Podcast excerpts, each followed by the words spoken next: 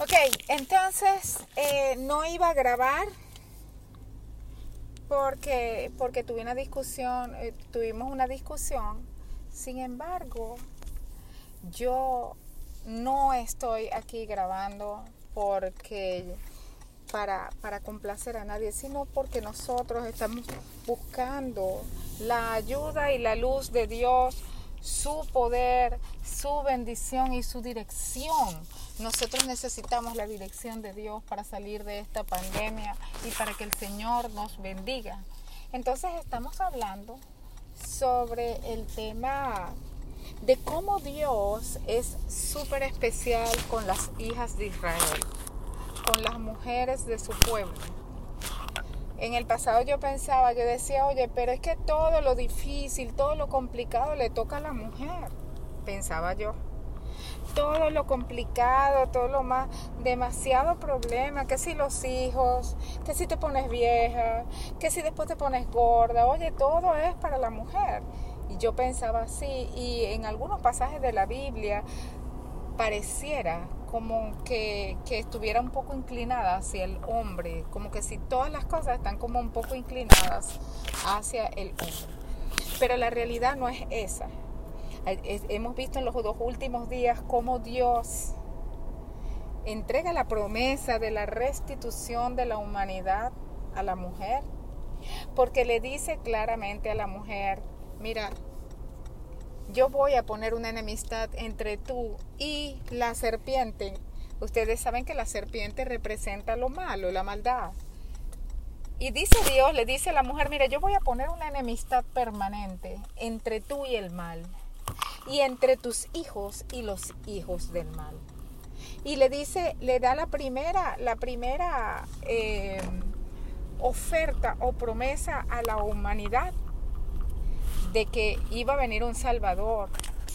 Porque hay enemistad entre la mujer y el mal y entre el hijo de la mujer y el hijo del mal.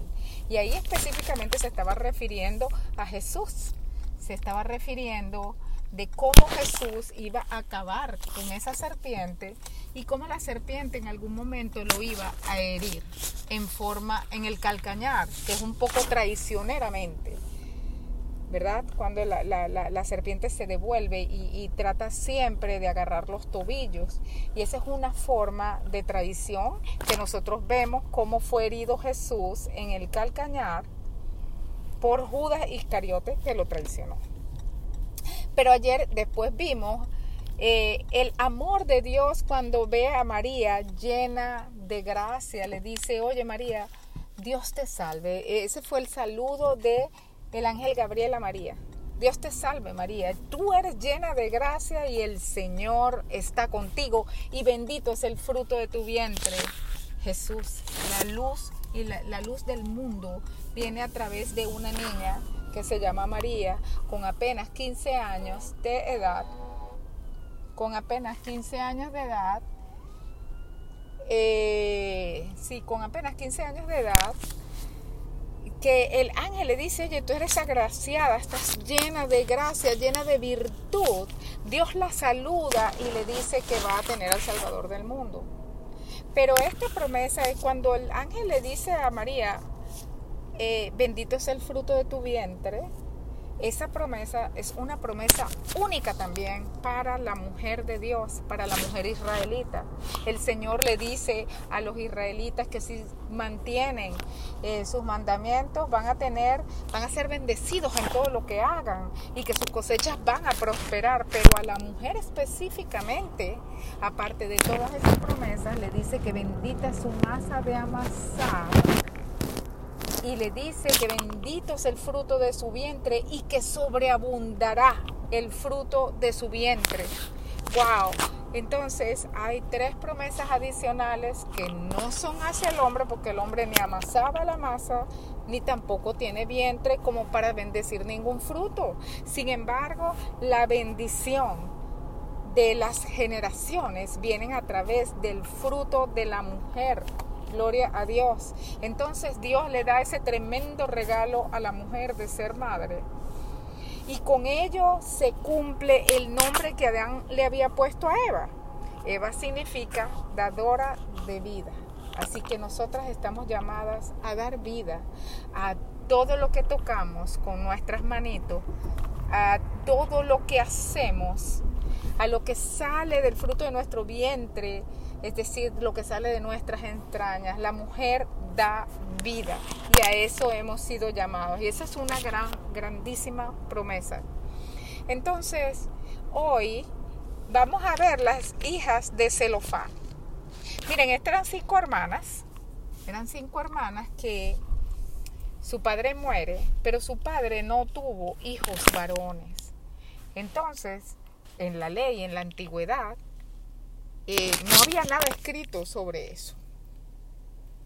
Que los únicos que heredaban, los únicos que eran bendecidos, los únicos que seguían con el linaje del padre eran los hijos varones, en especial el primer hijo varón.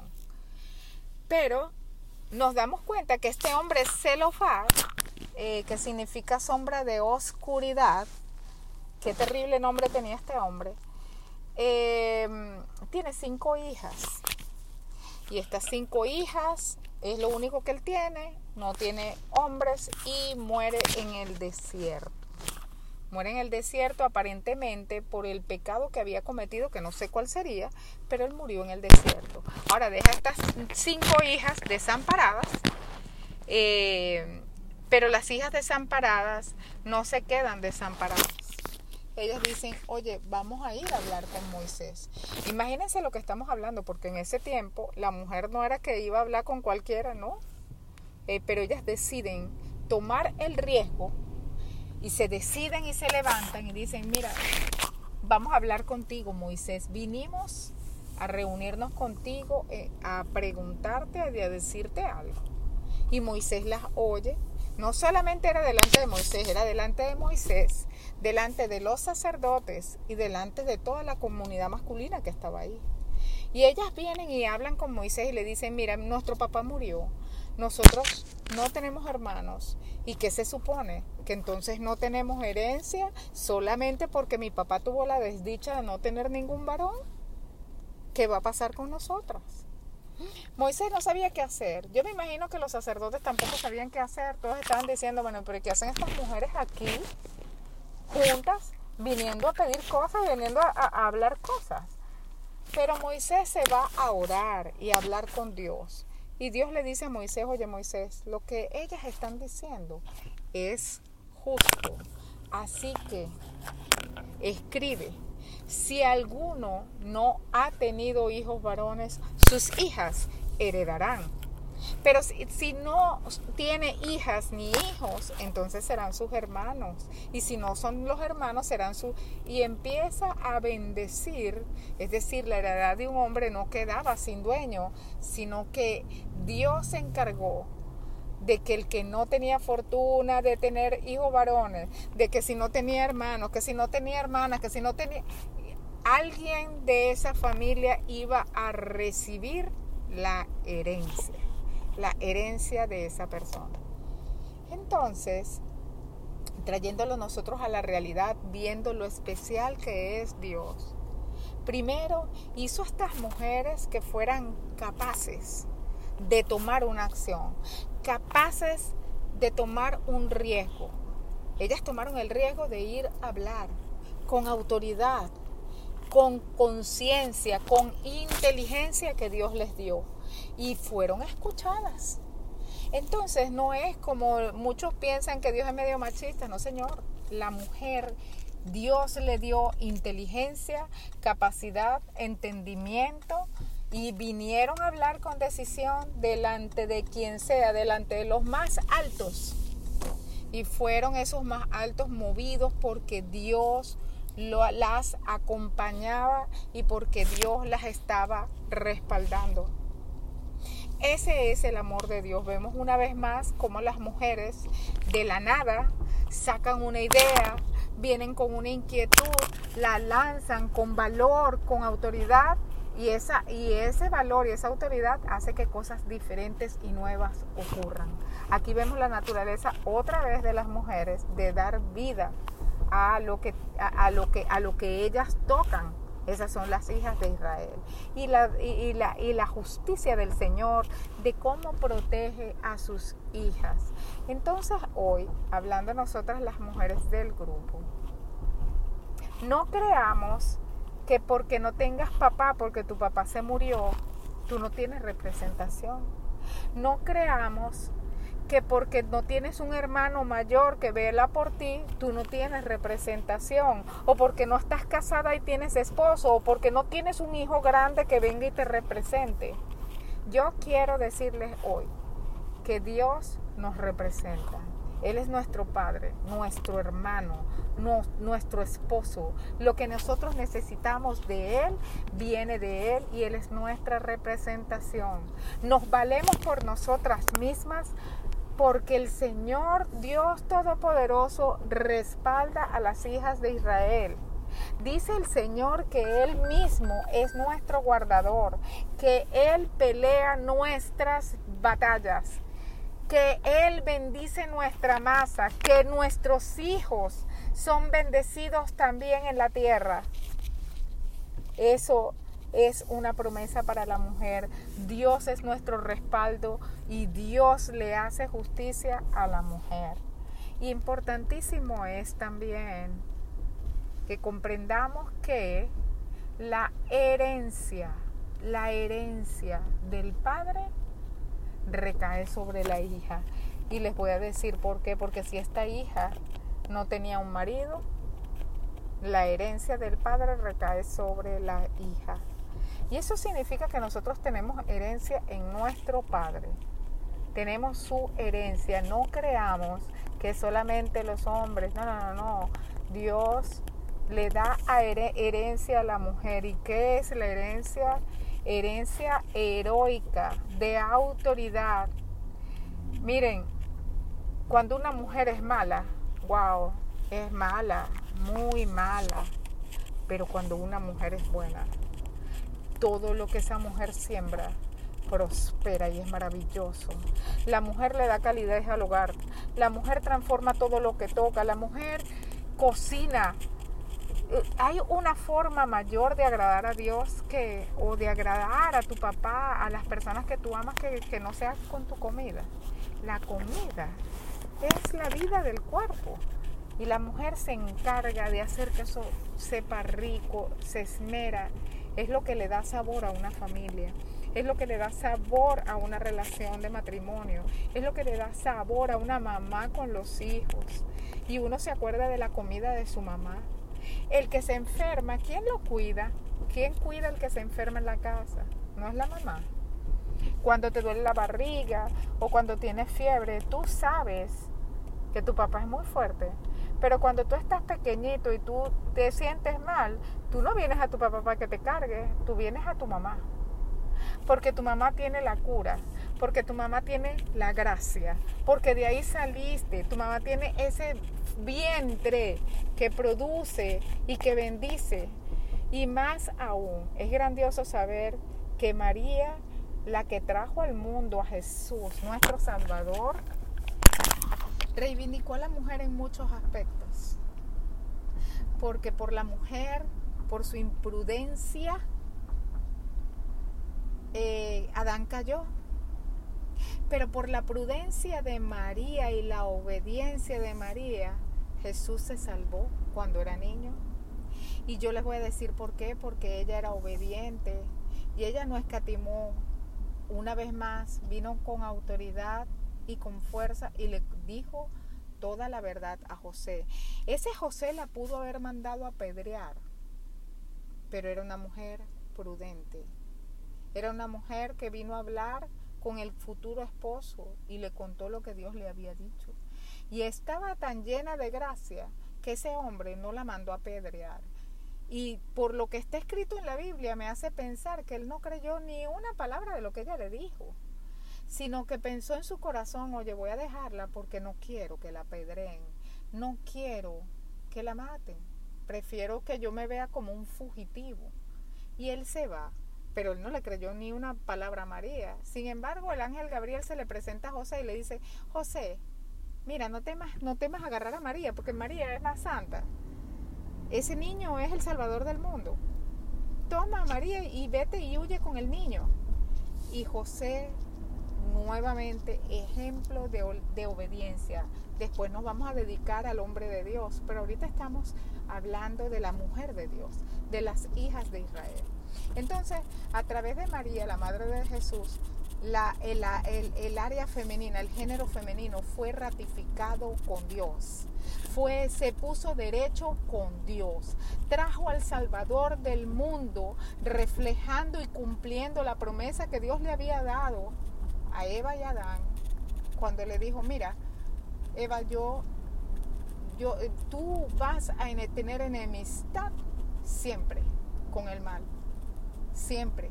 Y voy a poner enemistad entre tu hijo y el hijo del mal. Gloria a Dios. Por eso es que una mujer buena, una mujer buena y una mujer de Dios es temible. Es temible porque lo que puede crear no tiene límite. Así como las mujeres malas son temibles y son anticristas, una mujer de Dios es temible en el sentido de que su obediencia, veamos lo que hizo María, porque Jesús era hijo de Dios y obedeció al Señor en todo. Pero María era una mortal, era una mujer, hija de padre y madre.